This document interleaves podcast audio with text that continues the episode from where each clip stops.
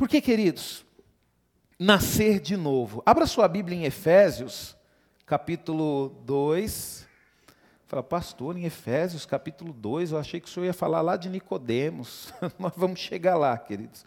Pode ser que a gente chegue lá no finalzinho, mas nós vamos lá para Efésios, capítulo 2.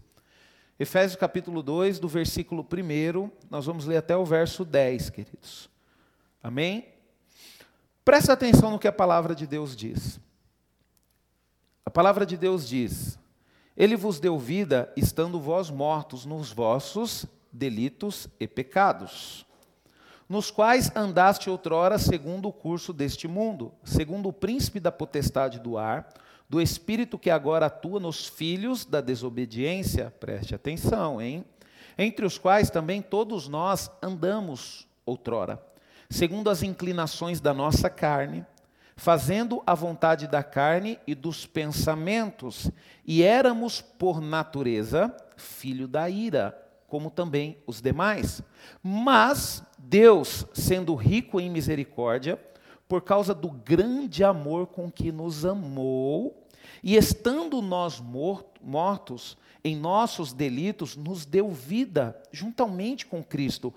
Pela graça sois salvos e juntamente com ele nos ressuscitou e nos fez assentar nos lugares celestiais em Cristo Jesus, para mostrar no século vindouro a suprema riqueza da sua graça, em bondade para conosco em Cristo Jesus.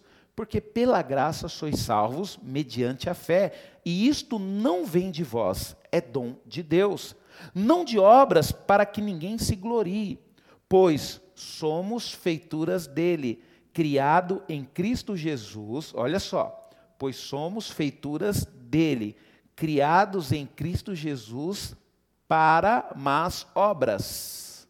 Para más obras? Para boas obras, os quais Deus de antemão preparou para que andássemos nela. Queridos, a palavra de Deus ela já é pregada por si só. É incrível, queridos, é incrível quando eu estou nesse púlpito, eu leio a Bíblia, é incrível como que eu olho aqui para o que eu preparei, eu falo, Senhor, por que, que o Senhor não me mostrou o que o Senhor está me mostrando agora lá quando eu estava preparando? Deus, Ele mostra, queridos, a palavra de Deus, ela é viva, ela fala conosco. Queridos, a coisa mais deliciosa que tem no mundo, esses dias a Débora fez uma reclamação minha, e uma das reclamações que ela fez é que eu fico lendo demais a Bíblia. então, queridos, a palavra de Deus ela é viva, queridos. É impressionante quando você cria o hábito de ler a Bíblia, o quanto ela interage com você, o quanto ela vai te mudando, sabe, o quanto você vai aprendendo. Então, por isso que você precisa ler a palavra de Deus. Queridos, eu faço um apelo para você, leia a palavra, crie esse hábito. Crie esse hábito. Se você, ó, por exemplo, se você se dedicar, fazer um, uma geral na Bíblia toda, se você se dedicar meia hora por dia Meia hora é muito tempo eu pedi, né? Eu acho que ninguém consegue ficar meia hora num celular, né? É tempo demais, né? Para ficar, né?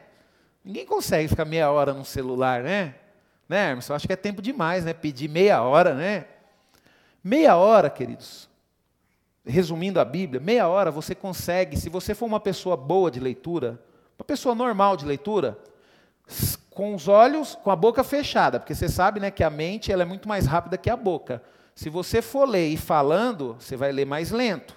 Se você for ler só olhando, você vai ler mais rápido. Por quê? Porque sua mente e seus olhos são mais rápidos do que a boca, né? Às vezes vem uma coisa na sua mente, na hora que você fala, você não enrola a língua. Por quê? Porque a boca, queridos, por incrível que pareça, queridos, a boca, ela não consegue acompanhar os olhos e nem a mente. Então, por isso que às vezes a gente enrola nas palavras. Se você fizer, por exemplo, você fala assim, pastor, eu vou ler de forma silenciosa, apenas com os meus olhos, meia hora, você consegue ler sete capítulos da Bíblia por dia. Se você ler sete capítulos da Bíblia por dia, você vai ler a Bíblia toda em seis meses. E se você criar esse hábito, for uma coisa normal na sua vida, durante um ano você vai ler a Bíblia duas vezes. Imagina só, queridos, daqui cinco anos você leu a Bíblia dez vezes, ah, você não vai estar mais o mesmo. É impossível. É impossível. Eu só mudei, queridos, quando eu comecei a ler a Bíblia. Você lê a Bíblia uma vez, você não vai estar mais o mesmo. Você imagina ler a Bíblia dez vezes. Ninguém nunca mais vai conseguir te influenciar, queridos. Nunca mais ninguém vai conseguir te influenciar. É impressionante, queridos. Eu fico vendo quando eu era jovem, é, eu era influenciado pelos meus amigos, e depois que eu conhecia a Jesus, queridos, eu comecei até a ser influenciado pelos amigos da igreja. Mas depois que eu comecei a ler a Bíblia, não, queridos. Aí eu parei. Aí eu falei: não, chega, chega. Ninguém mais vai me levar para o inferno, não. Eu vou para o céu. Eu tomei essa decisão, ninguém mais me influencia. Falo: se eu for para o céu, Senhor, vai ser é, mérito meu. Sabe, querido? Se você for para o céu, vai ser mérito seu. Você fez a escolha, você se sacrificou. Mas tem uma coisa também, queridos. Se você for para o inferno, a responsabilidade é tua. Você não quis negar o pecado, você não quis obedecer a Deus. Então a culpa não é de ninguém, é tua. Então, isso, queridos, a Bíblia, ela me fez entender isso. Primeira vez que eu li a Bíblia, veio o seguinte entendimento: eu sou responsável pelos meus atos. Eu sou responsável pelos meus atos. Ah. Uma vez eu fui parado por um guarda e o guarda ele cantou um dinheiro para não me multar. E eu falei para o guarda, falei, ó, oh, seu guarda, é o seguinte, o senhor vai ter que me multar, eu estou errado. O senhor vai ter que me multar, eu estou errado. Aí ele olhou assim para mim, poxa, mas você é bobo, você quer a multa mesmo? Eu falei bem assim, eu já era crente, né, queridos? Eu falei, eu estou errado, quem mandou? Eu estava andando de moto sem capacete, queridos. É. Fui multado. Tomei uma multa paguei a multa e nunca mais andei sem capacete. Então, queridos, nós temos que ser responsáveis pelos nossos atos. Ah, pastor, eu caí porque eu não estava vindo mais na igreja por causa do pastor. Coitado do pastor. O pastor leva a culpa de tanta coisa, queridos. Não, não é culpa do pastor. A culpa é sua. Ah, pastor, eu traí o meu marido porque o marido, meu marido não dava tempo. Não. Ah, pastor, eu traí a minha esposa porque a minha esposa. Não. Você traiu porque a culpa é sua, você é o responsável. Sabe? Se você não mudar de vida, as suas atitudes vão te levar para o inferno. E você não vai poder falar bem assim, ah, foi fulano que me colocou no inferno. Não, ninguém coloca ninguém no inferno. Você vai porque você quer. E eu fico indignado, quantidade de gente dentro da igreja que eu vejo que está indo para o inferno. Eu falo, gente, como é que pode? Está na igreja, escuta a palavra de Deus e está indo para o inferno? Pastor, mas isso é muito forte. É não, querido, isso é normal, a gente tem que aprender a, lidar com isso. Porque na hora que vai pecar, ninguém fala que é forte, né, Débora? Na hora que vai pecar, ninguém fala que é forte, né? Na hora que vai pecar, ninguém fala, pastor, pastor, estou pensando em pecar. As pessoas poderiam buscar o pastor nessa fase, né? Quando estivesse pensando em pecar. Aí fala, pastor, traí minha esposa e engravidei outra mulher, pastor. Ah, agora você está arrependido? Problema seu, filho. Agora vai acabar com o seu casamento, vai acabar com a sua família, vai tudo ser destruído. Por que, que não procura o pastor antes? Por que, que não procura, sabe, ajuda antes? Né? Aí, na hora que o pastor fala que vai para o inferno, é forte, pastor. Ah, essa palavra é muito dura. Não é, queridos. A gente precisa aprender a lidar com isso, uma coisa natural. Em casa, queridos, eu, minha esposa e minha filha, é natural a gente falar em inferno. É natural a gente falar em coisa errada. Isso é natural. Porque hoje, queridos, você acha que seus filhos são inocentes? São nada. O Google hoje, você não precisa nem escrever muita coisa lá. Às vezes você faz uma pesquisa lá, com uma coisa que não tem nada a ver, e de repente aparecem umas coisas indecentes lá. Então, a, a, a, as crianças de hoje, acima de 10 anos, têm muito mais informação do que você imagina. Tá? Então você tem que criar esse hábito de conversar abertamente com seus filhos, de explicar o que é errado, sabe? De, de, de poder mostrar para eles que não é certo, queridos. Não, não é passando a mão na cabeça, não. Sabe? Pai e mãe que passam a mão na cabeça cria filho fraco, viu? Vai chegar um dia que seu filho vai ter que tomar uma decisão e você não vai poder estar do lado, e aí. Então, a melhor coisa que nós temos que fazer é ensinar as pessoas a tomarem as decisões corretas. É o que a palavra de Deus vai fazer hoje. Eu e você, queridos, nós precisamos nascer de novo. Pastor, mas eu já nasci de novo. Glória a Deus, aleluia. Se você já nasceu de novo, você vai se identificar que você já nasceu de novo. Mas, pelo amor de Deus, essa palavra não é para o seu filho, não é para a sua esposa, não é para o seu esposo. Essa palavra é para você. Se você se identificar aqui que você não nasceu de novo, eu quero pedir para você, pelo amor de Deus, tome uma atitude de nascer de novo. Amém? Queridos, quando nós olhamos aqui para o livro de Efésios, nós vamos ver, queridos, que nós estávamos mortos. Na, de, na, na, carta de Efésios, capítulo 2, por duas vezes, olha só, no verso 1 e 5, Paulo diz que estamos mortos em nossas transgressões. Então, a situação, queridos, a circunstância que eu e você vivemos sem Cristo é morte. Você está morto. Você está morto. Você olha para o mundo, pastor, o mundo não tem Jesus, está todo mundo morto, queridos. Pastor, mas eles respiram. Queridos, quando a gente fala em morto, é morte espiritual. A palavra morte, queridos, é uma palavra de origem hebraica. A palavra morte, ela não, se, ela não significa caiu e morreu ou parou de respirar. A palavra morte significa afastado de Deus. Por quê, queridos? Porque Deus é a vida. Você vê nesse, nesse capítulo que Paulo, da mesma forma que ele fala que nós estamos mortos, ele também nos ensina a forma de nós sermos vivificados. Eu, no verso primeiro ele diz assim: ó, estando vós mortos nos vossos delitos e pecados. Nós chegamos a uma conclusão aqui, queridos. Se você peca, você está morto. É a Bíblia que está falando. Pastor, eu estou pecando. Você está morto. Você está morto espiritualmente. Você só está pecando porque você está afastado de Deus. Né? É aquele ditado, né? Quando, por exemplo, mesmo, vamos, vamos lá, vamos dar um exemplo. É, a criança, quando ela faz coisa errada, ela faz coisa errada perto do pai? Só faz coisa errada quando está longe do pai, né? Você vai aprontar perto do seu pai? Não. Por quê? Porque eu tenho medo. E por que, que a pessoa está pecando? Porque está longe de Deus. Porque se tivesse, quem está perto de Deus não peca, queridos. Põe isso na sua cabeça. Quem está perto de Deus não peca. Quem está vivo não peca, só peca quem está morto. E quem está morto está longe de Deus. Vamos lá. No verso 4 e 5 diz assim: ó, Mas Deus, sendo rico em misericórdia, por causa do grande amor com que nos amou, e estando nós mortos em nossos delitos, nos deu vida juntamente com Cristo. Então, pela graça sois salvos. Então, por duas vezes, queridos, Paulo ele descreve, ele nos descreve como mortos aqui. Eu falo para você, queridos, eu tive esse entendimento um dia na minha vida. Eu falei, pô, peraí, eu estou morto. Pô, peraí, eu tenho que tomar vergonha na minha cara. Eu tenho que virar um homem. Peraí, e homem de Deus. Poxa, eu tenho uma família. Eu tenho, eu carrego o nome de Cristo. As pessoas olham para mim e perguntam se eu sou cristão, eu falo que eu sou cristão. Eu tenho que estar perto de Deus constantemente. Queridos, você tem que entender uma coisa. Quando você decide estar perto de Deus, a palavra de Deus diz que Ele é onipresente. A presença de Deus significa que a presença de Deus está em todo lugar. Então você pode ficar perto de Deus aonde você estiver, em todo lugar, em toda a sua vida. Ah, na igreja eu me comporto direitinho porque na igreja eu estou perto de Deus. Só que fora da igreja eu faço o que eu quero porque ninguém está vendo mesmo. Negativo, filho. Deus está perto de você na igreja e quando você está fora da igreja.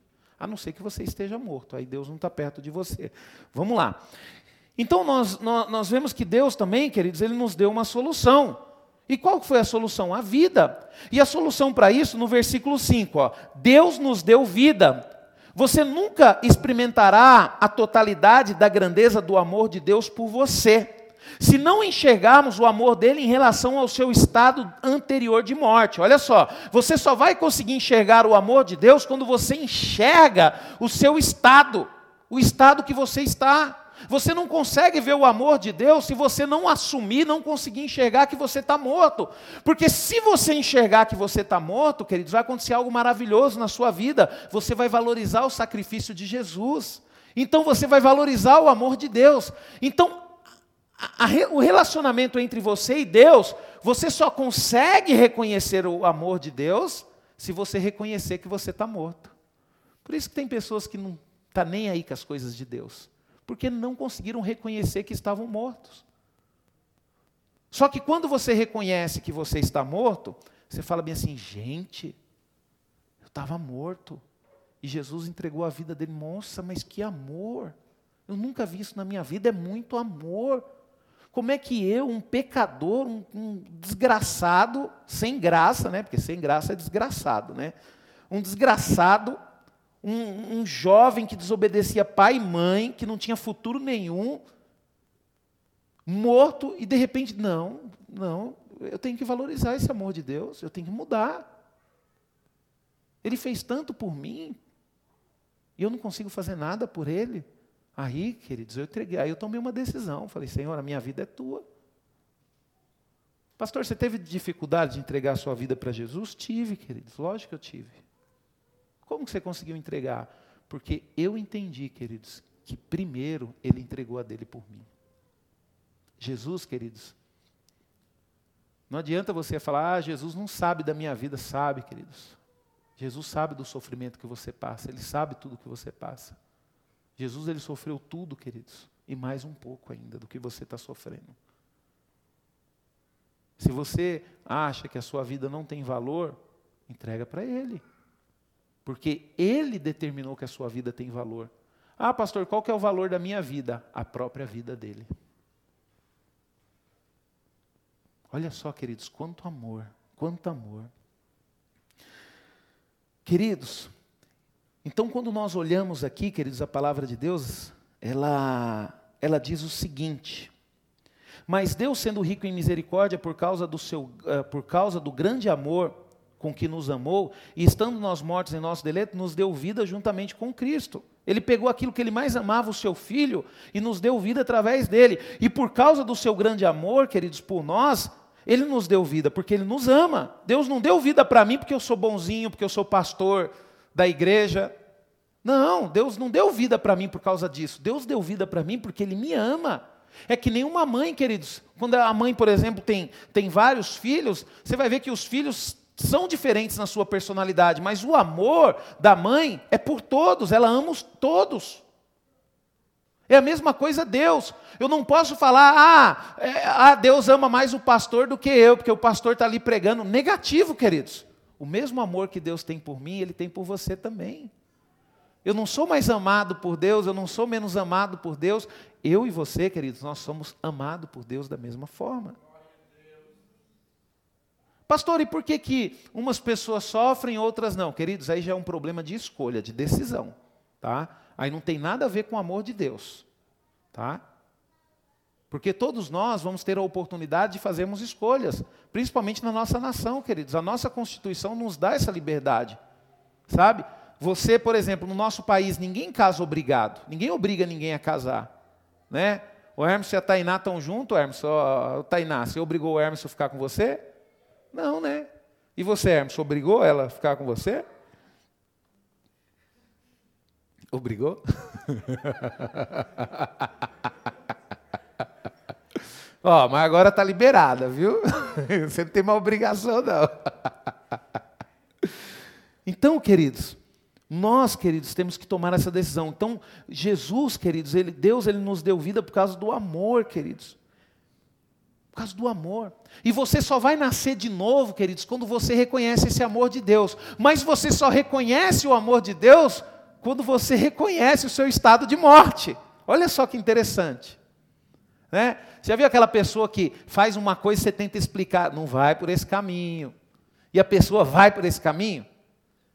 É que nem quando você vai ensinar cachorrinho, né? O cachorrinho está ali, faz sujeira ali, aí você vai, pega a cara dele, esfrega, né? Não pode aí. Aí daqui a pouco, de novo, a mesma coisa.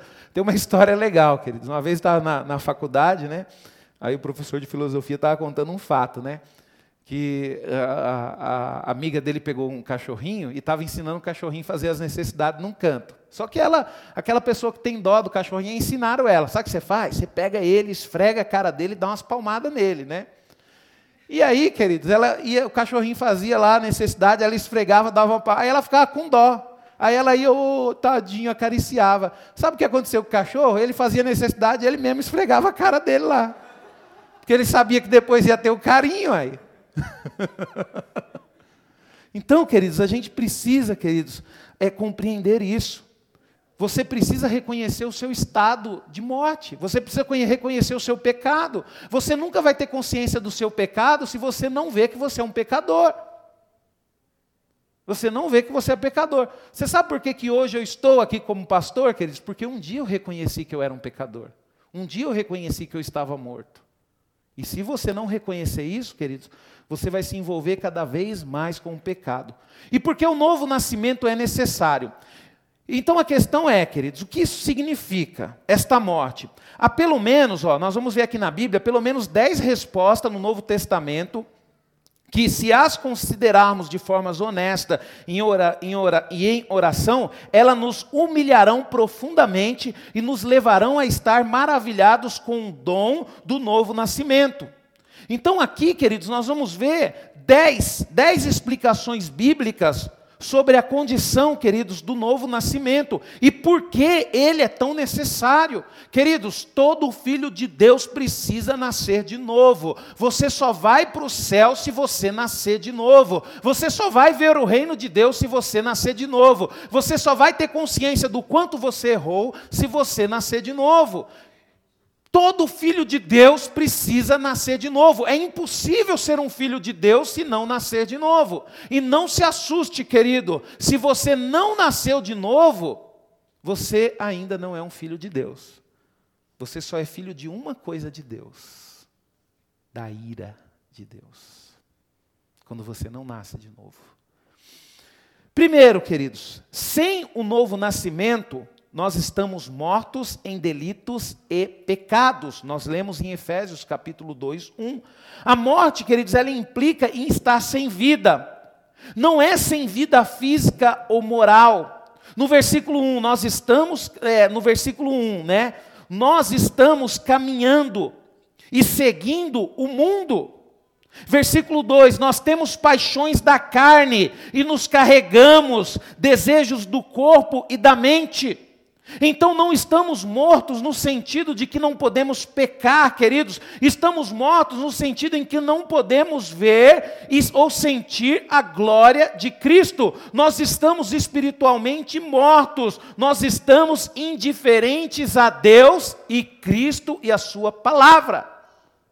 Queridos, a pessoa, quando ela está nessa posição de morte, né?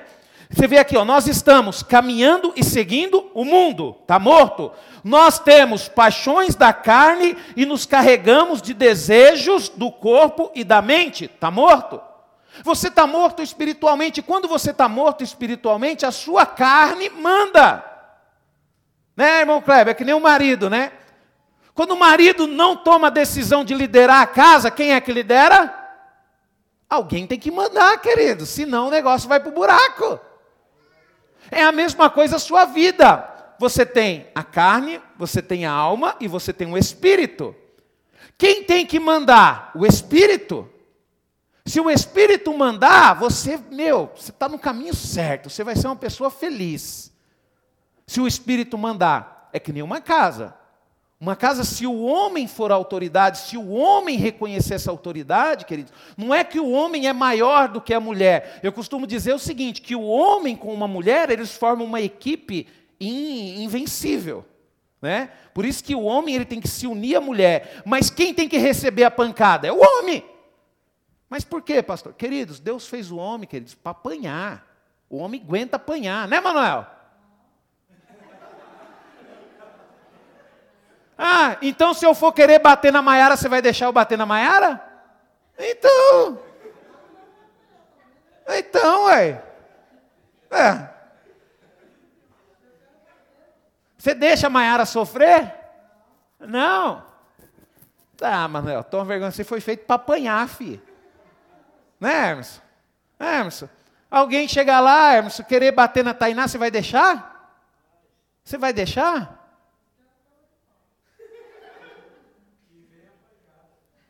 É a mesma coisa o Espírito, queridos. Deus nos colocou o Espírito para poder mandar, porque o Espírito tem ligação com Deus. Se o Espírito estiver dominando, se o Espírito estiver mandando, é que o negócio está positivo. Só que aí o Espírito não manda. Quem é que manda?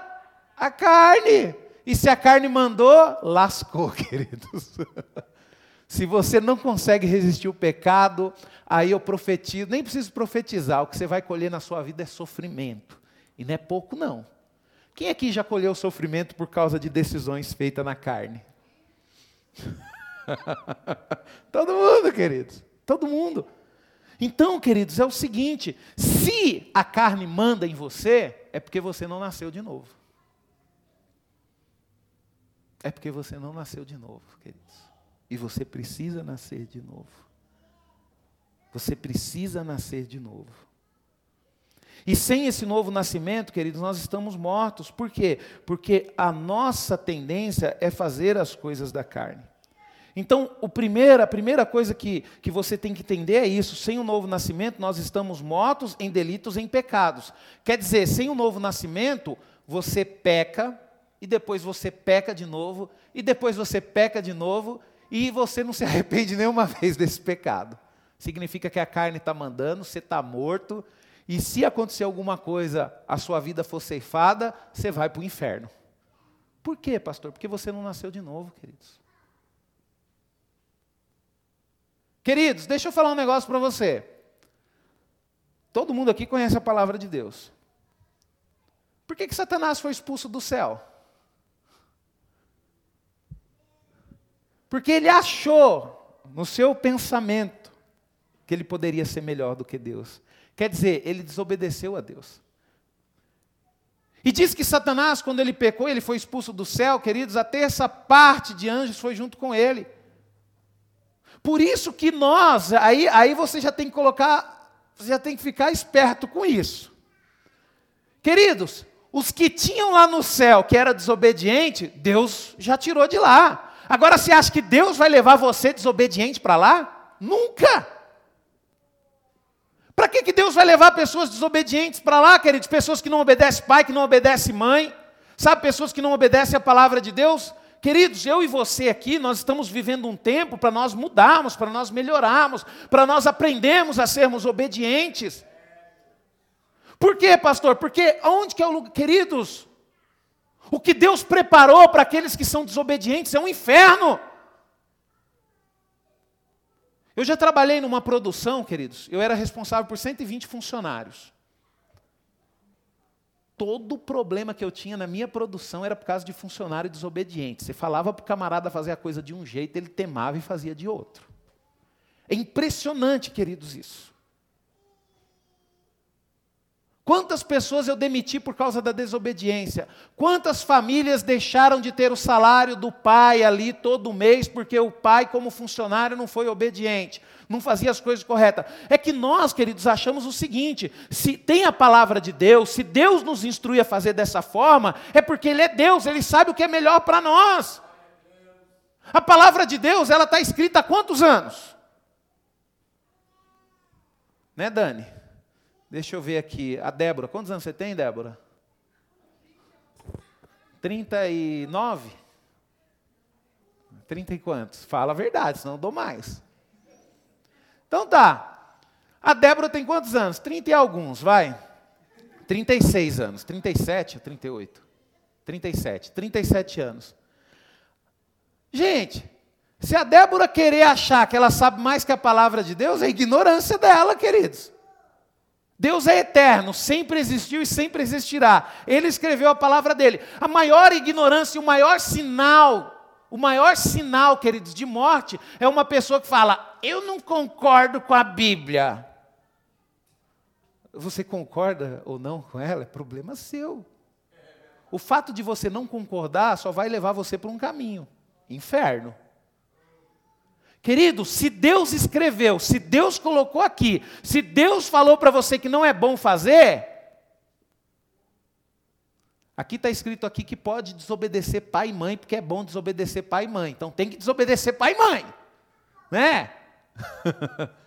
não, né? Se Deus falou, queridos, que não pode, que tem que obedecer, que tem que honrar, queridos, honre. Por mais difícil, queridos, eu tomei uma decisão na minha vida, por mais difícil que seja, eu prefiro ficar com a palavra de Deus. A minha mente ela só vai me enganar, porque a própria palavra de Deus diz que o coração do homem é mais inteligente que Deus. O coração do homem é enganoso, queridos. O seu coração é enganoso, o meu coração é enganoso. Eu estava conversando com a Débora e a gente estava falando sobre é, comprar alguma coisa, adquirir alguma coisa. Aí eu até falei com ela, falei, ah, eu vou orar a Deus, se Deus confirmar no meu coração, eu compro. Por quê, queridos? Porque eu quero. Porque eu desejo. E eu sei que o meu desejo e o meu querer é mal. Por isso que eu oro e eu espero Deus responder. Porque se Deus confirmar, e normalmente, queridos, é batata, normalmente é não. Tudo aquilo que eu desejo é não. É incrível, é incrível. Tanto que eu até criei um hábito, quando eu vou comprar alguma coisa e eu quero muito, eu não compro. Ou quando eu vou fazer alguma coisa que eu quero muito, eu não faço. Porque eu sei que não é a vontade de Deus. Olha só que impressionante isso. Isso eu falo que acontece comigo, queridos, que acontece comigo. Então nós temos que aprender a nos policiar, queridos. Outra coisa, queridos, sem o novo nascimento, nós somos por natureza filhos da ira. E, ó, no versículo 3 diz assim, ó, éramos por natureza filhos da ira, como também os demais. Olha só que interessante, queridos. Quando você não aceita Jesus, você não reconhece o sacrifício de Jesus, a única paternidade que você vai ter diante de Deus é da ira dele. O que, que significa isso, pastor? Significa que um dia o mundo todo vai ser julgado e Deus ele vai ter que aplicar a ira dele. Significa, queridos, isso. Vamos lá. O ponto disso é deixar claro que o nosso problema não está somente no que fazemos, mas no que nós somos. O pecado, queridos, ele não está relacionado ao que você faz, o pecado está relacionado ao que você é. Você fala bem assim, ah, eu pequei. Não, você é pecador. Você precisa mudar a sua condição, você precisa mudar a sua natureza. Se você peca, se você erra, significa que a sua natureza é má, significa que você é uma pessoa má. E simples, queridos. Se você é desobediente, a sua natureza é má. Você é uma pessoa má. Você pode fazer cara de bonzinho, você pode fazer voz de bonzinho, você pode fazer até pose de bonzinho, mas você vai continuar sendo uma pessoa má. Por quê? Porque, queridos, o novo nascimento ele está relacionado à natureza, ao que tem dentro de nós. Vamos lá. A parte do novo nascimento, ó, ó, a parte do novo nascimento, eu sou o meu problema, você, ó, é, eu sou o meu problema. Você não é o meu problema. Meus pais não são os meus maiores problemas. Meus inimigos não são os meus maiores problemas. Eu sou o meu maior problema. Não são minhas ações, nem a minha circunstância, nem as pessoas da minha vida, mas a minha natureza é o meu mais profundo problema pessoal. Queridos, o problema está em você. O problema não é o pastor que pregou uma palavra dura. O problema não é a sua mãe que está brigando com você. O problema não é a sua mãe que não deixa, que fala para você ah, que você não pode fazer isso, pode fazer. Ah, minha mãe não deixa fazer nada. Ah, eu trabalho nessa empresa aqui, ninguém deixa eu fazer nada, eu não tenho oportunidade para crescer, meu chefe. Não, o problema não é o seu chefe. Você não cresce porque o seu chefe é um problema, você não é feliz porque a sua mãe é um problema, o problema é você. O problema é você que reclama demais e quer fazer o que é errado. Nós temos que compreender isso, queridos. Então, o nascer de novo está relacionado à nossa natureza. Por exemplo, mesmo, se eu não sou um bom marido, não é culpa da minha esposa. Se eu não sou um bom pai, não é culpa da minha filha, é culpa minha. Eu sou um problema dentro da minha casa. Eu sou um problema dentro do meu lar. Sabe, queridos?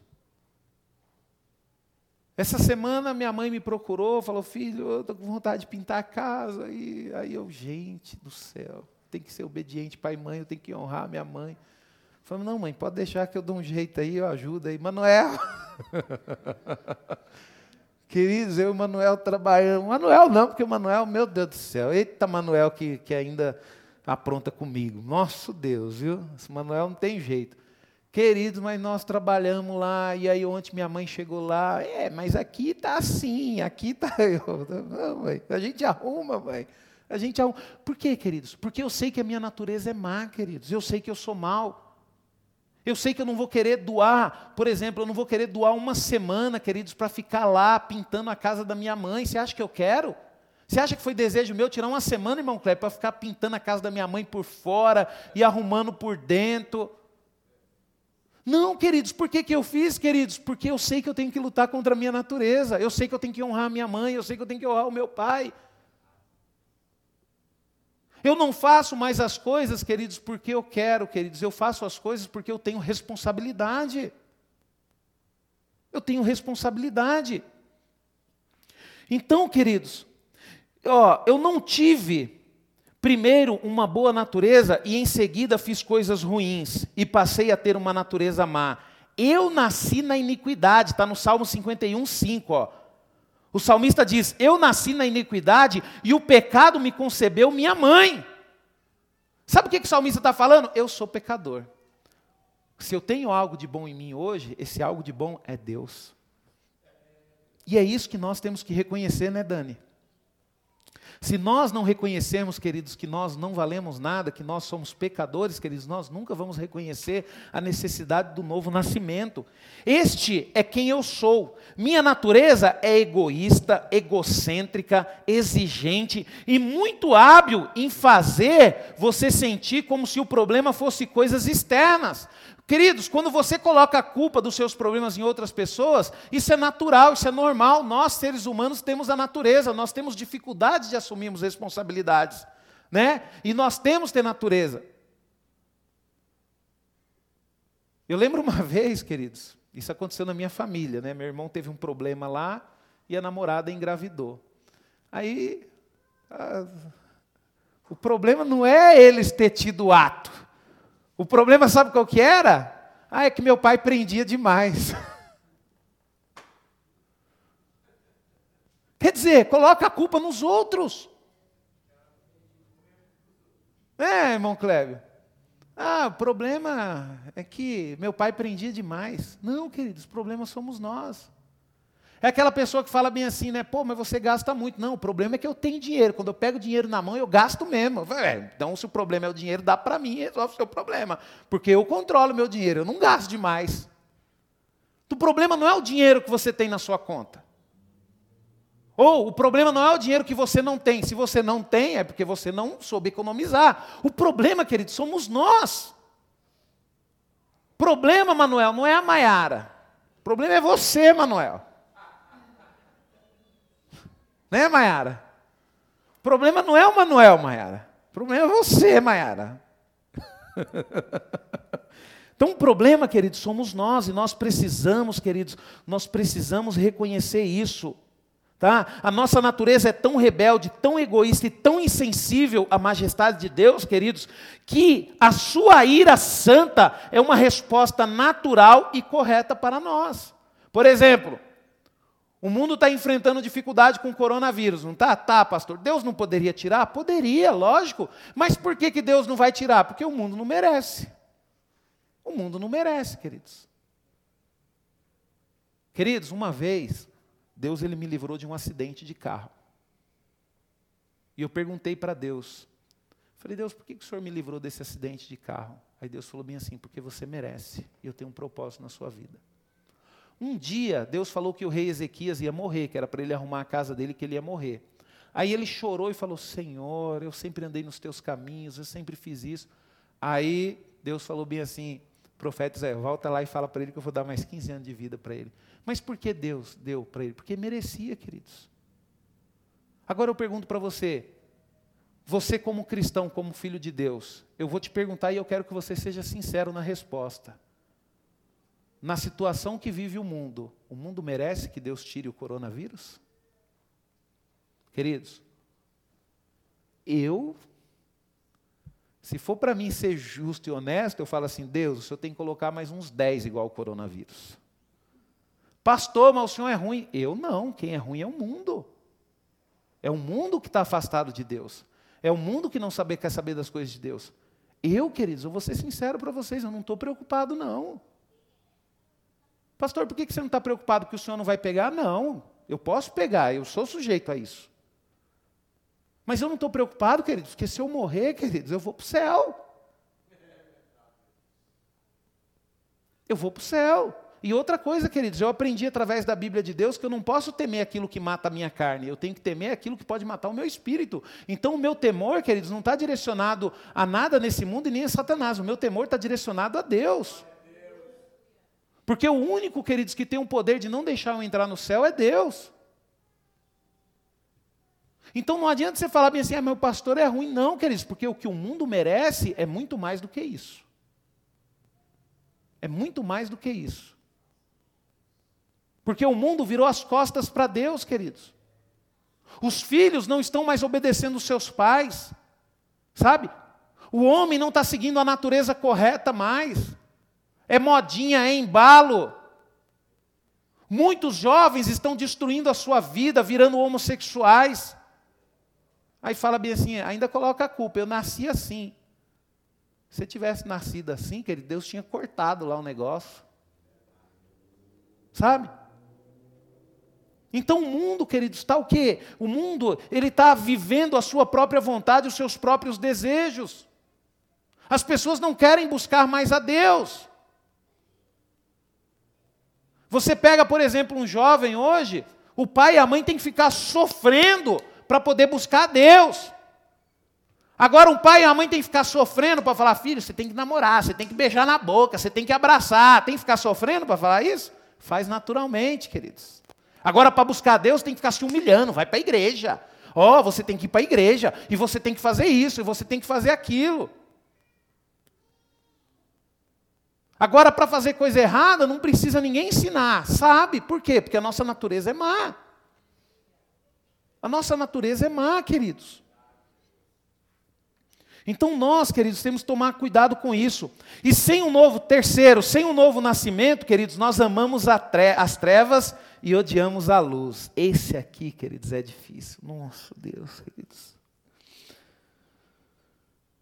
Olha só, em João 3, 19, 20 diz assim: ó, o julgamento é este que a luz veio ao mundo, e os homens amaram mais as trevas do que a luz, porque as suas obras eram más. Pois todo aquele que pratica o mal aborrece a luz e não chega para a luz, a fim de não serem erguidas as suas obras. Está em João 3, 19, 20. Esta palavra de Jesus, queridos, enuncia algumas das coisas que a nossa natureza é sem o novo nascimento. Nós não somos neutros quando nos aproximamos da luz espiritual, nós a resistimos. A pessoa resiste Deus, queridos. Não gosta das coisas de Deus, não gosta de fazer aquilo que agrada a Deus. Por quê? Porque não nasceu de novo. Não nasceu de novo. Então, automaticamente, a pessoa ela ama mais as trevas do que a luz. Nós, queridos, resistimos. E nós não somos neutros quando as trevas espirituais envolvem, nós a abraçamos. O amor e ódio estão ativos. Presta atenção nisso. Ó. Amor e ódio estão ativos no coração, não regenerado.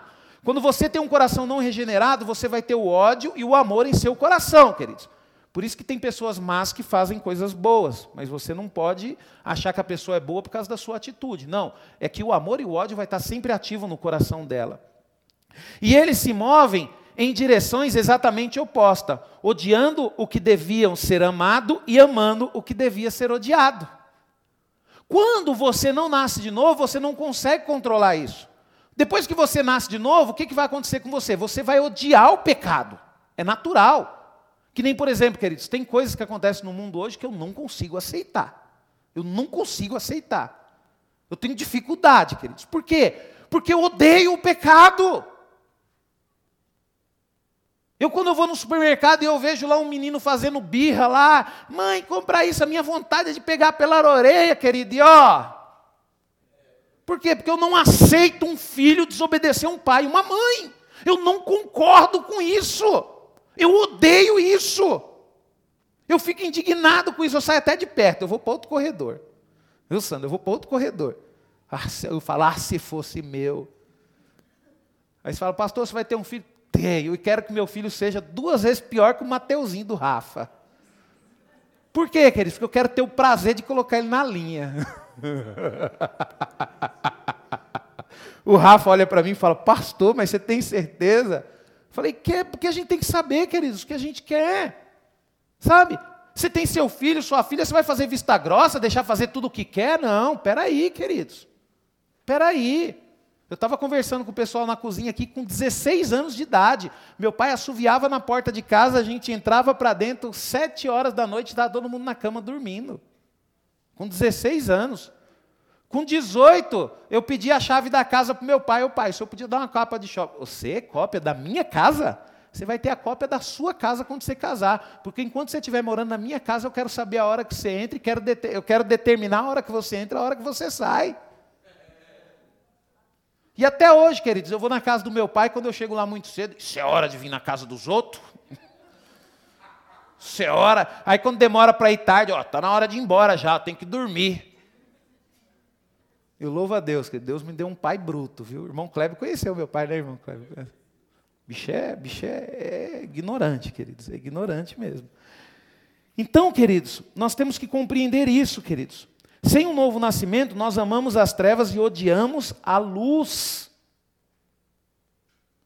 Você tem uma tendência a pecar, por quê? Porque você ama o pecado. E por que, que você ama o pecado? Porque você não nasceu de novo. Porque o dia que você nascer de novo, Lu, a gente deixa de amar o pecado, a gente começa a lutar contra ele. A gente começa, sabe, a orar, Deus, tira isso de mim, Senhor. Tira esse, esse desejo é mal, Senhor. Aí Deus fala bem assim: Eu não vou tirar, não adianta orar, mas Senhor, o que, que eu faço? Aí Deus fala bem assim: Você tem que dominá-lo.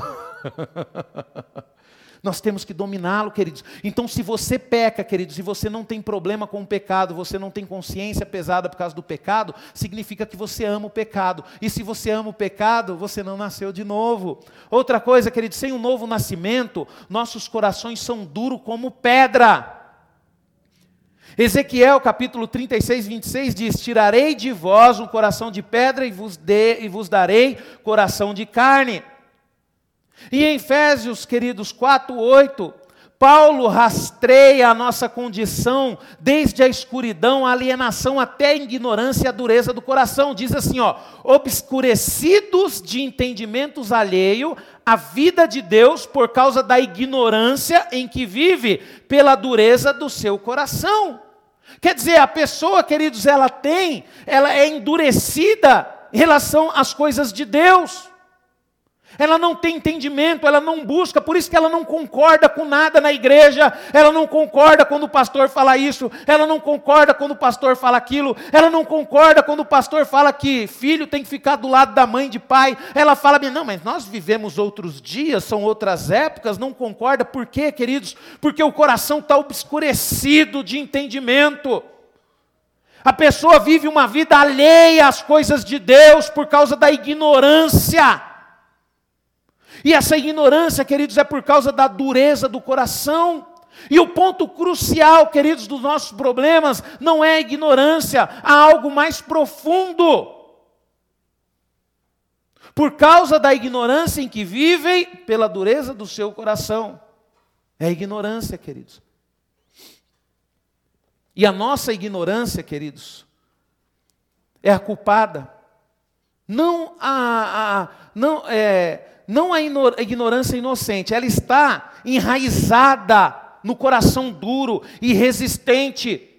Paulo diz em Romanos 1,18 que nós detemos a verdade pela justiça. A ignorância não é nosso maior problema, antes são a dureza e a resistência. Você só é ignorante porque você é duro e você é resistente às coisas de Deus.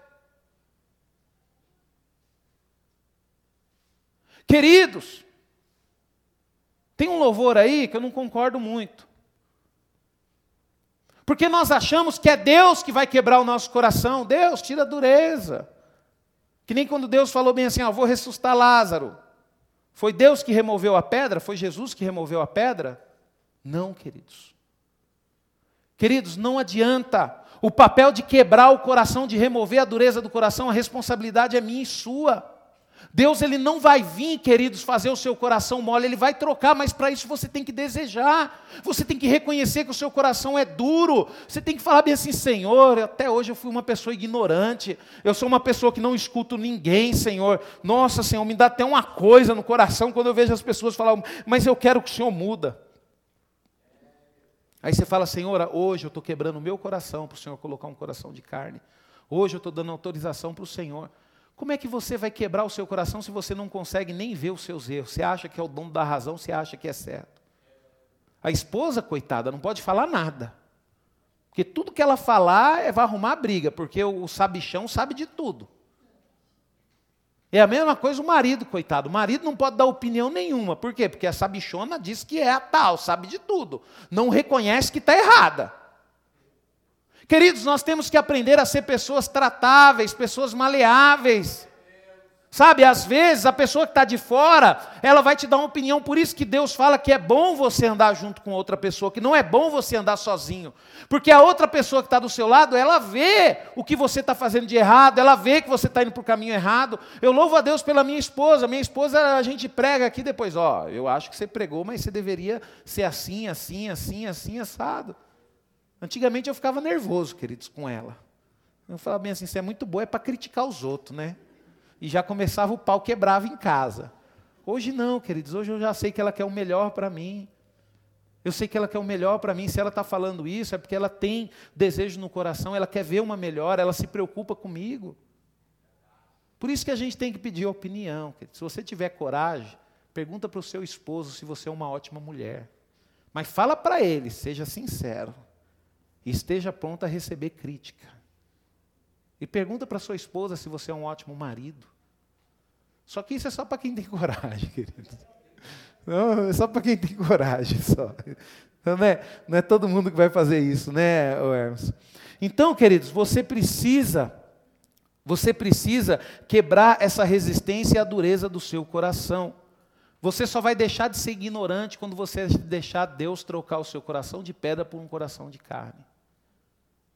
Tem pessoas que falam bem assim: eu nasci assim, vou morrer assim. Ignorância. O problema é o que? É ignorância? O problema é o coração duro. E eu vou falar um negócio para você, queridos. Como tem uma coisa que quebra coração é quando você começa a ler a Bíblia. Aí você vai falar, você vai deixar de ser ignorante e você vai falar bem assim: puxa vida, como eu sou ignorante. Eu não acredito que a vida toda eu, não, eu fiz isso e Deus nunca gostou disso. Oh Senhor, me perdoa. Então, queridos, nós temos que entender o seguinte: sem um novo nascimento, nossos, nossos corações são duros como pedra. Pastor,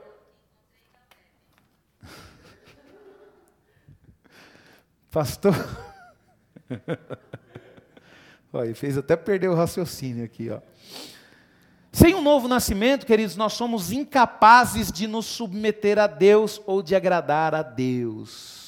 Em Romanos 8, 7, Paulo diz: O pendor da carne, literalmente, a mente da carne é a inimizade contra Deus, pois não está sujeita à lei de Deus, nem mesmo pode estar. Portanto, os que não estão na carne não pende a agradar a Deus. Queridos, sem um novo nascimento, queridos, você nunca vai conseguir se submeter a Deus e nem conseguir agradá-lo. Por quê? Porque sem um novo nascimento, queridos, você ainda vai cair para o lado da carne, você vai obedecer à carne. E se você obedecer à carne, você não vai agradar a Deus. E se você não agradar a Deus, você não vai receber presente dele.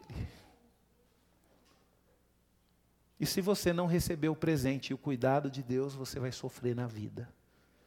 E não vai sofrer pouco, não, vai sofrer muito. Por quê, queridos?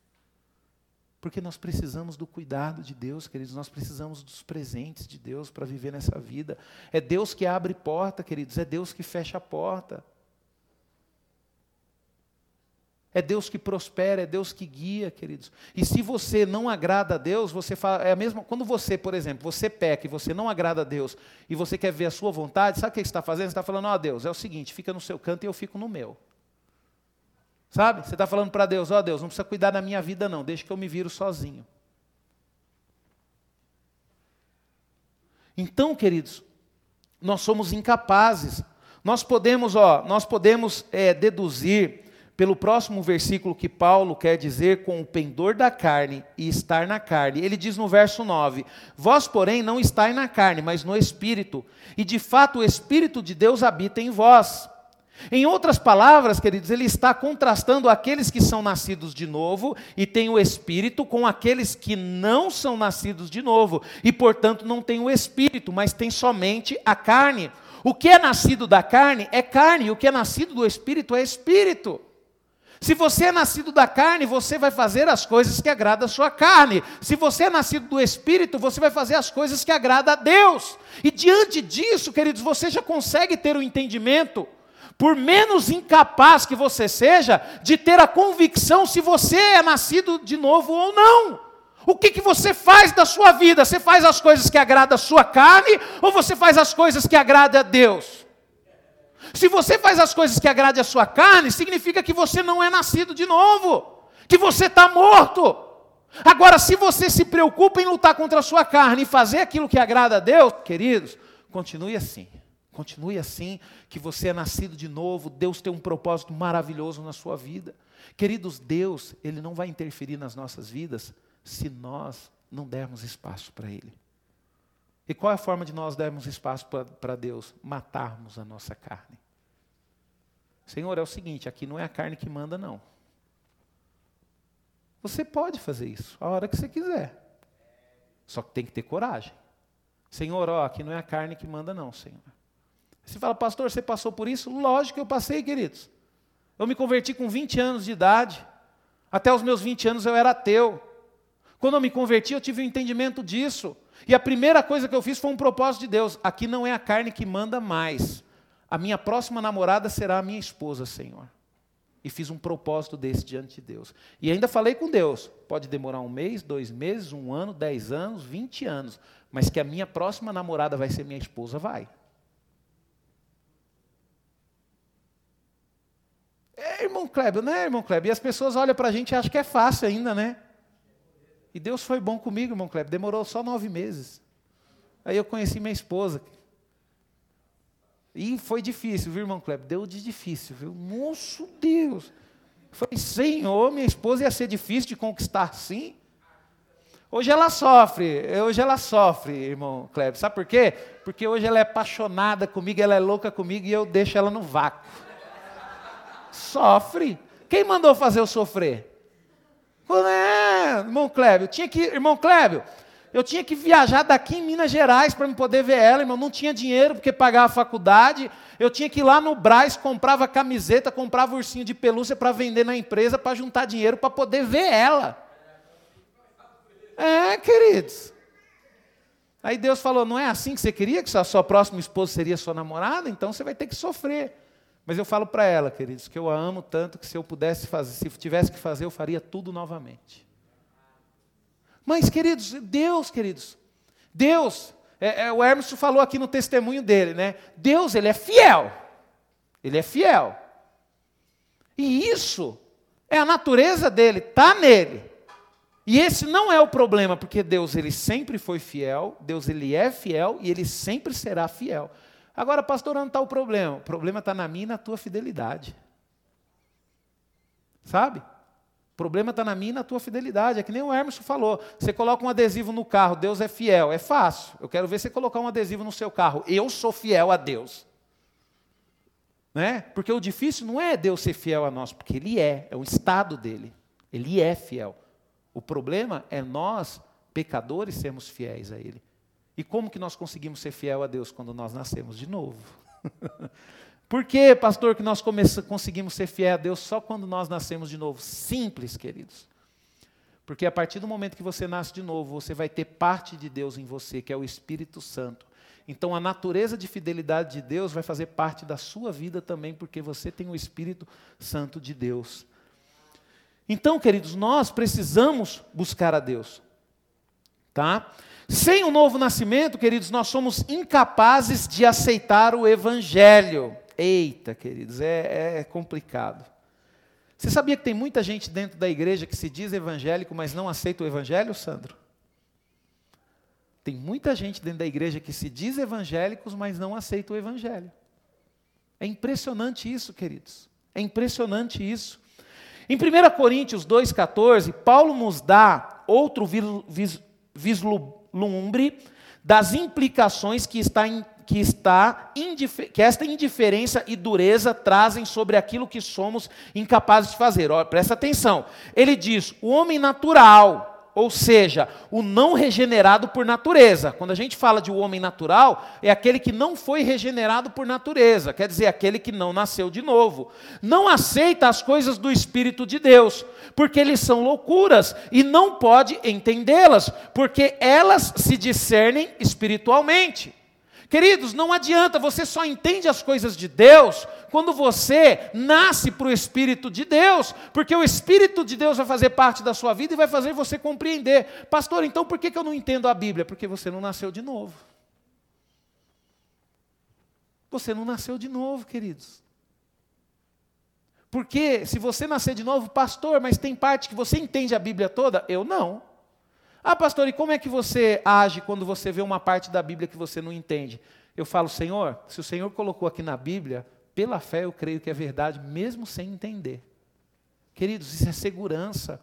Quando o Espírito Santo de Deus está em você, você tem segurança para tomar essas decisões na sua vida. Quando o Espírito Santo de Deus está em você, você tem segurança para poder esperar o momento certo para tomar uma decisão. Você não tem pressa. Você pode até querer muito uma coisa, mas você fala assim: não, realmente, se isso for para ser meu, vai ser meu e Deus vai me dar lá na frente. Quantas pessoas, queridos, se enrolam financeiramente por causa de um desejo mal do seu coração?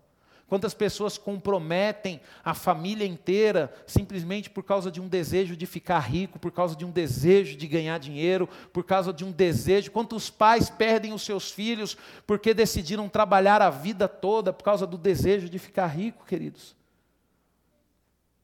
Nós precisamos, queridos, aceitar o Evangelho, queridos. Sem o um novo nascimento, queridos, nós somos incapazes de vir a, vir a Cristo e recebê-lo como Senhor. Presta atenção nisso, em 1 Coríntios 12, 3, Paulo declara: ninguém pode dizer que Jesus é o Senhor senão pelo Espírito Santo. E se você não nascer de novo, você não tem o Espírito Santo. E se você não tiver o Espírito Santo, você não vai conseguir declarar que Jesus Cristo é o Senhor. Por isso que, que não, quando nós somos novos na fé, nós temos dificuldades de obedecer a Deus e aceitar o senhorio dele. Pastor, mas como é que eu aceito o senhorio do Senhor? Como é que eu aceito o senhorio de Deus, queridos? Queridos, ele não quer dizer que um, ó, que um ator num palco ou um hipócrita em uma igreja não pode dizer as palavras: Jesus é o meu Senhor. Preste atenção nisso. Sem o Espírito Santo, ele quer dizer que ninguém pode dizê-lo verdadeiramente sem nascer do Espírito. É moralmente impossível para o coração morto em trevas, duro e resistente, celebrar o, senhor, o senhorio de Jesus sobre a sua vida sem ser nascido de novo. Sabe o que ele está falando, queridos? Não é que as pessoas não vão falar que Jesus é o Senhor, todo mundo pode falar que Jesus é o Senhor. Só que a pessoa não vai conseguir provar para si mesma que Jesus é o Senhor através das suas atitudes. Se Jesus é o Senhor da sua vida, por que, que você continua fazendo o que você quer, mesmo sabendo que é errado? Aí dá aquele nó na mente, né? Sabe por que, que você continua fazendo aquilo que você quer, mesmo sem errado? Porque o Senhor ainda nunca foi o Senhor da sua vida. Porque Jesus passou longe de ser o Senhor da sua vida. Porque quando Jesus é o Senhor da sua vida, você não consegue mais fazer aquilo que desagrada a Ele. É a mesma coisa nós falamos no início. Quando você ama o seu pai, quando você ama a sua mãe, você não consegue cometer nenhum erro na frente dele. Porque você o ama. E se esse amor, queridos, for tão grande a ponto de fazer tudo por eles, seu pai e sua mãe podem estar a quilômetros de distância, mas você vai continuar honrando. É a mesma coisa Deus, a oportunidade do pecado ela vai vir, lógico que vai vir. A tentação vai vir? Vai vir. Você pode ter 20, 30, 60, 70 anos, a tentação vai vir. E o que vai nos fazer vencê-la é o fato de você ter Jesus ou não como Senhor da sua vida. Porque se você tem Jesus como Senhor da sua vida, você pode ficar tranquilo, que é a mesma coisa como que você estivesse andando com seu pai do teu lado todo o tempo. Você não vai pecar. Por quê? Porque você já aceitou o senhorio de Jesus, você já aceitou. Sabe, queridos? E sem um novo nascimento, queridos, nós somos escravos do pecado. Você não nasceu de novo? Não. E você acha que você é livre? Você é inocente, né? Eu sou livre, eu faço o que eu quero da, da minha vida. Ah, faz. Continua fazendo o que você quer da sua vida. Continua com a sua liberdade toda que você vai ver. Você tem um livre-arbítrio. E sabe por que você tem um livre-arbítrio? Porque Deus te deu. Mas o fato de você ter o livre-arbítrio não significa que você é livre. Não significa que você é livre. Se você não ter o Senhor Jesus como seu Senhor, e você não se colocar, queridos, nós somos filhos de Deus, queridos, nós temos um Senhor justo e bom. Quando você se entrega em obedecê-lo e ser escravo por vontade própria, queridos, ele vai te tratar como filho. Queridos, o nosso Deus ele é tão bom, tão bom, tão bom, que ele nos deu a oportunidade de sermos chamados filhos de Deus através de Jesus Cristo.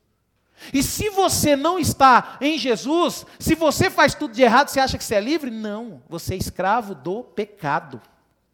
O pecado ele está te escravizando. O pecado ele determina aquilo que você faz. O pecado, queridos, ele vai te, é que nem, por exemplo, mesmo, queridos, a, a prostituição. A minha esposa estava lendo um livro e nós estávamos conversando, queridos. A pessoa quando ela começa a pecar o pecado da, o pecado, pecado sexual, ela começa o quê? Vendo sites na internet. Daqui a pouco ela começa, sabe, vendo coisas mais pesadas. Daqui a pouco começa é, pecar no pró próprio ato. E, e, isso vai aumentando, vai aumentando, vai aumentando. E qual que é o fundo do poço do, do, do, do pecado sexual, queridos? Qual que é o fundo do poço? A pedofilia, queridos. A pessoa, quando ela é um pedófilo, queridos, ela passou por todas as fases do pecado sexual. Ela passou por todas as fases, tudo para ela é normal. E eu vou falar um negócio para você, queridos. Isso, um pedófilo, isso é natural para ele. É natural para ele.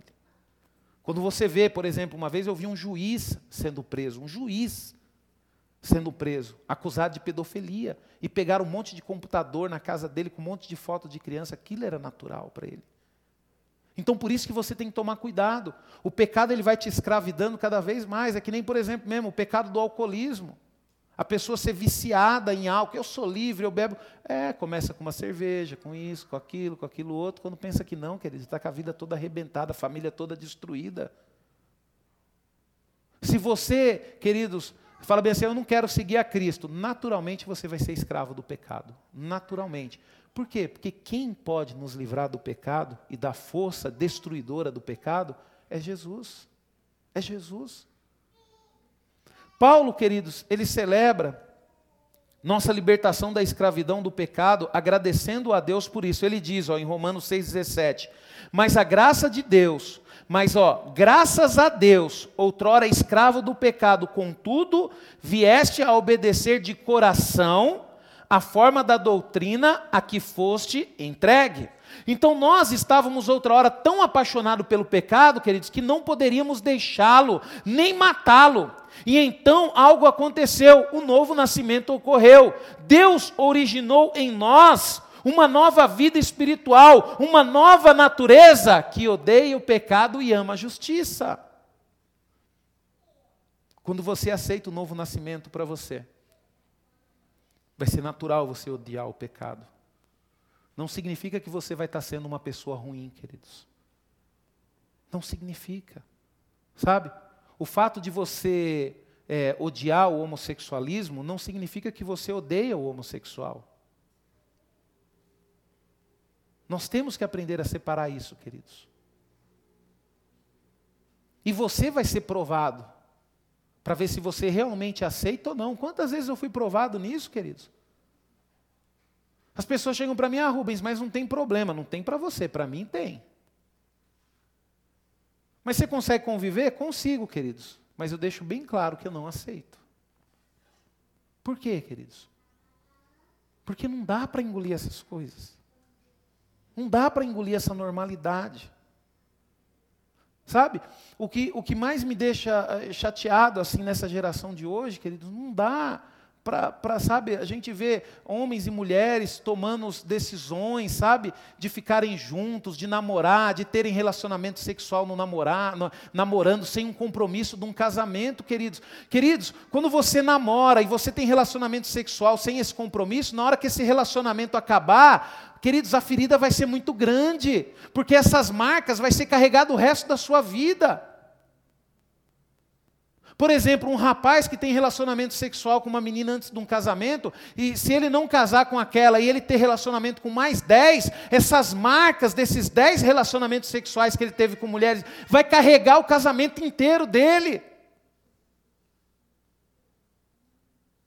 Ele sempre, queridos, vai carregar esse peso dele nas costas.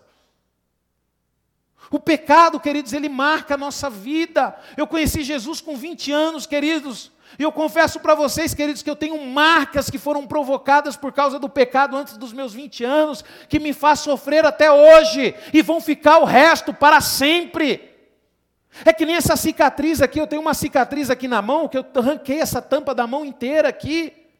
Hoje não me dói mais, eu não sinto mais nada, posso bater, já dá até para brigar com o Manuel, não tem problema. Mas está marcado, queridos, toda vez que eu olho para minha mão, eu falo: Poxa vida, por que, que eu fui cortar aquele caminhão com a moto? Por isso, queridos, que nós temos que tomar cuidado com as decisões que nós tomamos hoje, porque vai marcar a sua vida inteira. Eu costumo dizer o seguinte, queridos: 10 minutos de prazer vai te gerar uma vida toda de arrependimento. Dez minutos de prazer vai te gerar uma vida toda de arrependimento. O preço, queridos, é muito alto.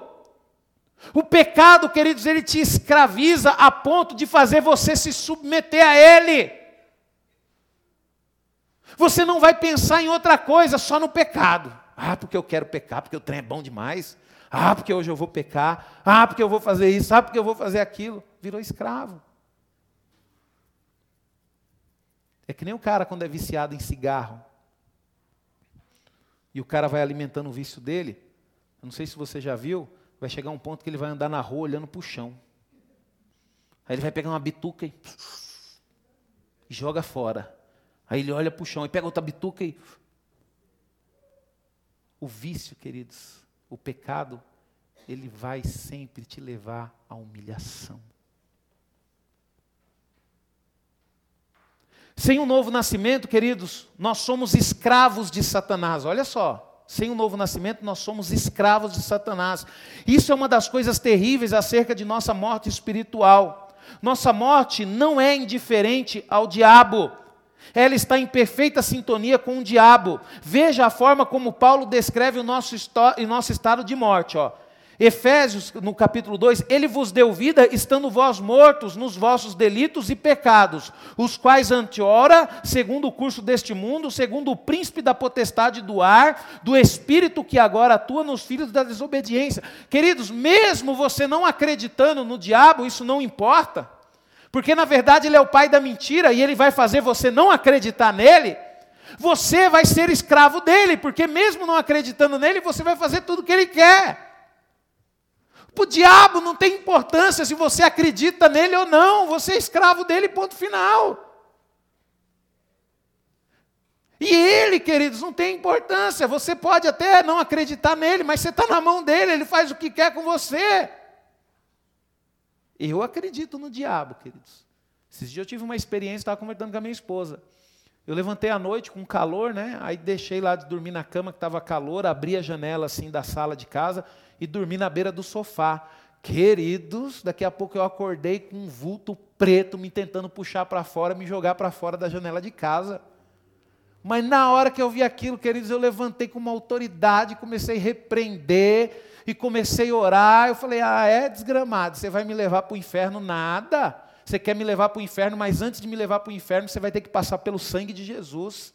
Porque o que me protege, o que me livra de mal, não é eu, é o sangue dele que está em mim. E aí a briga foi feia, queridos.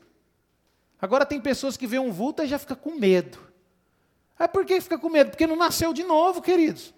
Porque se você é nascido de novo, queridos, quando você se vê diante de uma situação dessa, você começa a orar. Você começa a buscar a Deus.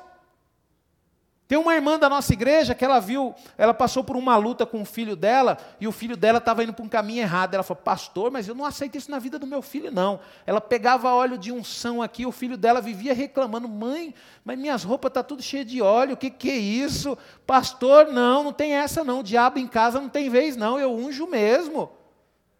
E ela ficava ali, querido, esperando, o filho dela chegava. Na hora que o filho dela chegava, ia dormir, Ela tacava a mão no óleo, tá na cabeça do menino e orando, e orando, e orando, e orando. E o menino, que isso, mãe? Fica quieta aí que eu estou orando para você. Agora não, queridos, agora qualquer probleminha, né? Ai, vamos orar, ai, deixa Deus, vamos ver o que, que Deus. Não, queridos, a gente tem que encarar o problema. Nós somos nascidos de novo, queridos. Nós temos que entender, nós não podemos ser escravos de, de Satanás, queridos. E sem o novo nascimento, queridos, nenhum bem habita em nós. Então Paulo diz em Romanos 7,18: Eu sei que em mim, isto é, na minha carne, não habita bem nenhum. Esta razão pela qual ele acrescenta este qualificador, isto é, na minha carne. Existe algo bom em Paulo após o novo nascimento, queridos. A fé é boa, o Espírito Santo é bom, a nova natureza espiritual é boa, cultivar a santidade é bom, mas em sua carne isto é, a pessoa que ele é por natureza, a parte do novo nascimento, não há nenhum bem. Tudo o que de bom, queridos, foi criado, ó, tudo o que de bom foi criado arruinou-se por é, por ter sido feito servo de assuntos voltados para o homem, não dos voltados para Deus. Queridos, na nossa carne nós não temos nada de bom. Aí você pode até falar, pastor, eu sou bonito, sou musculoso, sou forte, pastor, eu sou linda, mas vai envelhecer. Vai envelhecer, queridos. Mas, pastor, eu sou linda, pastor, pastor, eu sou maravilhoso, pastor, eu sou bombadão, pastor, ó, meu músculo, meu amigo, vai virar pó um dia, vai cair. Né, irmão Kleber? Né, irmã Solange, quando você conheceu o irmão Kleber, né, bonitão, né, quando, Continua ainda, né, Solange? Faz tempo. Queridos, é besteira sua achar que você é o tal. Sabe? Eu fico vendo, irmão Kleber, na época que eu era menino na escola, as meninas bonitas ficavam desprezando a gente, irmão Kleber. Você namorava e eu namorar com você? Sai fora. Hoje, irmão Kleber, tudo amarrado de arame, as meninas, irmão Kleber. Eu olho assim, eu falo, graças a Deus que eu não casei tudo amarrado de arame, irmão Kleber, tudo fora de esquadro. Queridos, eu também estou fora de escravo, fora de esquadro. Quando minha esposa, estava vendo as fotos do meu casamento, era cabeludão, bonitão, tinha um topetão assim, ó. E ainda a gente acha que é alguma coisa. Dá um conselho, você que é jovem. Vou dar um conselho, você que é jovem, que é bonita ainda, né? Não adianta a pessoa falar, não, mas é velhinho, mas é bonitinho.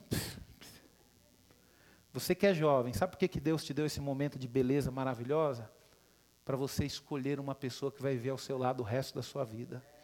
Você vai entregar o melhor de você, que é a sua beleza, para uma pessoa que vai se comprometer a ficar o resto da vida dela do seu lado. Uma pessoa que vai te agradecer porque você entregou o melhor. É que nem eu falo com a minha esposa. Quando eu casei com a minha esposa, eu tinha quantos anos, Débora? 24? 25 anos, né, Débora? Tava, né? Tava bonitão, né? Tava, tá vendo, queridos? Tava bonitão. Então, eu entreguei meu, a minha beleza para ela, queridos. Agora ela tem que aguentar eu careca, na hora começar a cair os dentes sem dente. Tem que aguentar, uai. Comeu a carne, né, Manuel? Tem que roer o osso.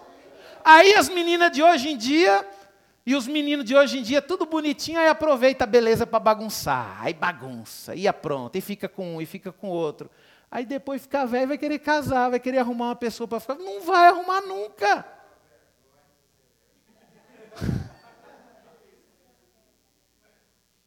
Nós temos que aproveitar, queridos, esse momento, amém? E para nós concluirmos essa ministração, querido.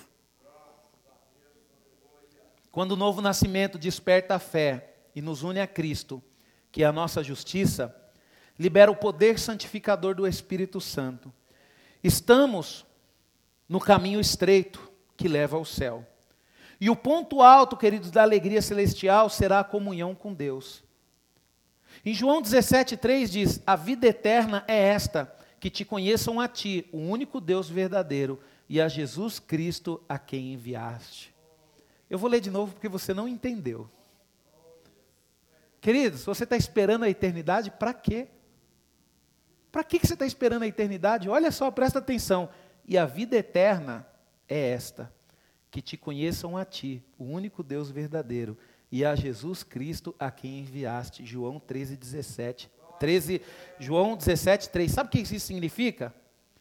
Não precisa se preocupar com a eternidade. Porque se você conhece a Cristo, se você conhece a Deus, você já é eterno. Porque a vida eterna, queridos, é Deus, é Cristo. O auge da alegria da nossa vida é o próprio Deus. Você acha que aquilo que você passa é alegre? Não é não, querido. Se você não tem a Deus, o que você está passando agora vai virar uma tristeza grande na sua vida. Mas quando você tem a Deus, Ele é a alegria, queridos. Ele é a nova vida.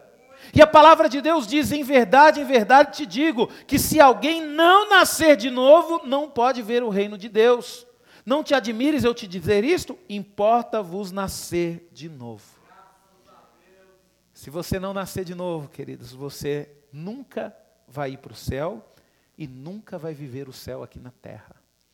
É necessário nascer de novo. É necessário nascer de novo. Mas tem algo bom, queridos. Quando você nasce de novo, você nunca mais morre. Você nunca mais morre. E por que, que eu estou pregando essa palavra hoje? Porque a quantidade de pessoas, queridos, que tem dentro da igreja que precisa nascer de novo é muito grande. Deus ele me mostrou isso. As pessoas que vêm para a igreja, sabe, irmão Kleber, trata a igreja como nada, vem por vir mesmo. Ah, eu venho porque minha mãe manda. Ah, eu venho por causa disso, eu venho por causa daquilo. Ah, eu venho porque eu sinto uma leveza no coração. É, você sente quando está aqui dentro, mas na hora que sai lá fora, os bichos estão tá tudo te esperando lá para montar nas suas costas de novo. Nós vamos ceiar agora, queridos. Eu vou chamar os diáconos aqui na frente. Vou chamar todos os diáconos, apesar de nós termos uma, uma, uma, né, uma bandeja só. Eu vou pedir para os diáconos ficar aqui. Tem mais lá? Ah, não, então tá bom, então. Nós vamos orar, queridos, nós vamos ceiar. Você que está em casa aí também. Eu não vou pedir desculpa para você pelo horário, queridos, porque a palavra de Deus, ela pode ser que ela não tenha falado no seu coração do jeito que falou no meu, queridos. E eu falo para vocês, isso aqui me dá alegria, queridos, porque para que, que eu vou eu vou temer a morte, né, irmão Clébio? Eu acabei de nascer, irmão Clébio. Tem 20 anos, 20 anos não, porque quando eu comecei para a igreja eu não nasci de novo, demorou para me nascer de novo. Eu acho que demorou mais ou menos uns. Demorou mais ou menos uns oito, nove anos na igreja para mim poder nascer de novo. Então eu devo ter aí, irmão Kleb, por, por, por baixo, aí uns 13 anos de, de vida. Para que, que eu vou me preocupar com a morte, queridos? E eu nasci, queridos, para viver uma eternidade. Eu não estou preocupado com a morte. Se você está preocupado com a morte, é porque você não nasceu de novo. Você precisa nascer de novo, amém? Nós vamos ceiar agora. Eu estou aqui, queridos, com pão e com suco de uva. Representa a carne e o sangue de Cristo. E nós vamos consagrar. Eu vou pedir para os diáconos. Tem mais lá, ô Manuel? Só as duas. Só as duas, né? Então vem aqui, Manuel e o Luciano. Deixar as irmãs de Forga. Pode vir aqui na frente aqui. Amém? Nós vamos consagrar. Depois nós vamos louvar ao Senhor enquanto os diáconos servem, tá? Vocês só, vocês só não vão servir os diáconos. Depois você traz para mim que eu sirvo vocês, tá? Senhor, em nome de Jesus, ó Pai, nós agora, Senhor, iremos participar, Senhor, deste momento maravilhoso que é a ceia do Senhor, ó Pai. Que o Senhor possa, ó Deus, falar aos nossos corações nesse dia, Pai. Como eu gostaria, Senhor, que a igreja estivesse cheia, Pai. Mas eu creio, Senhor, que nos lares, Senhor, os teus filhos estão preparados para este momento, ó Pai. Senhor, em nome de Jesus, nós te louvamos, em nome de Jesus. Amém? Eu vou pedir para os diáconos servir. E vou pedir para você que está em casa também já ir servindo, já ir colocando no copinho. Enquanto isso, vamos adorar ao Senhor. Amém?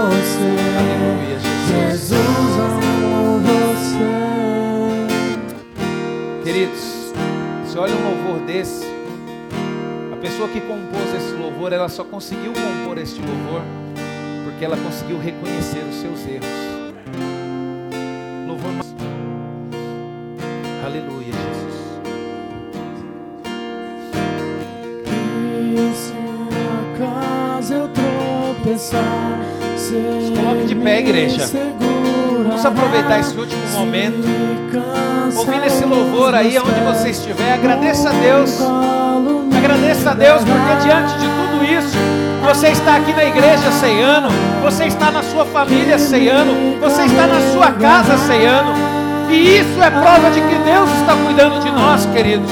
Isso é prova de que Deus está cuidando de nós. Oh, recandarabassuri andarabachai. Busque ao Senhor, busque ao Senhor. Agradeça a Ele, seja grato a Ele.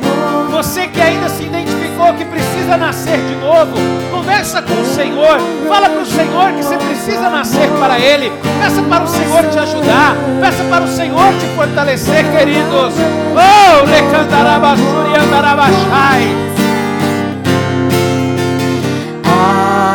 Aprovou o seu amor. Oh, Deus. Obrigado, Senhor, pelo teu imenso amor, Senhor.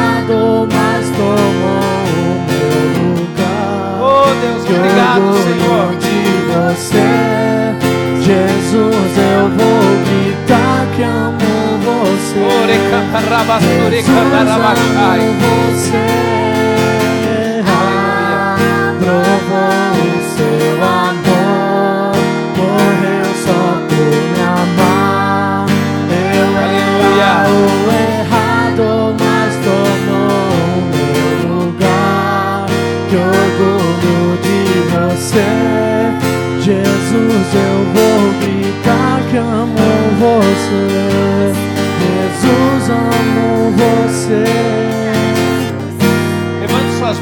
Céu, bem alto. Senhor, obrigado, ó Deus, por este culto, Senhor.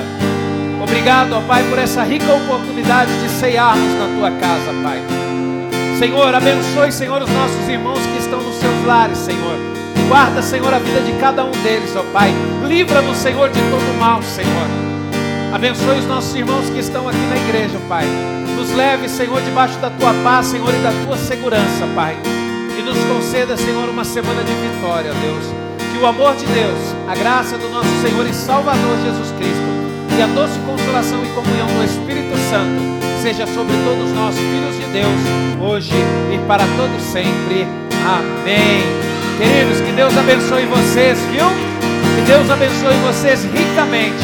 Uma semana abençoada. E muito obrigado, muito obrigado pela presença de vocês, tanto aí nos seus lares quanto aqui na igreja. Vamos nos unir, vamos continuar firme em oração. Não pare de orar, igreja. Em nome de Jesus. Amém.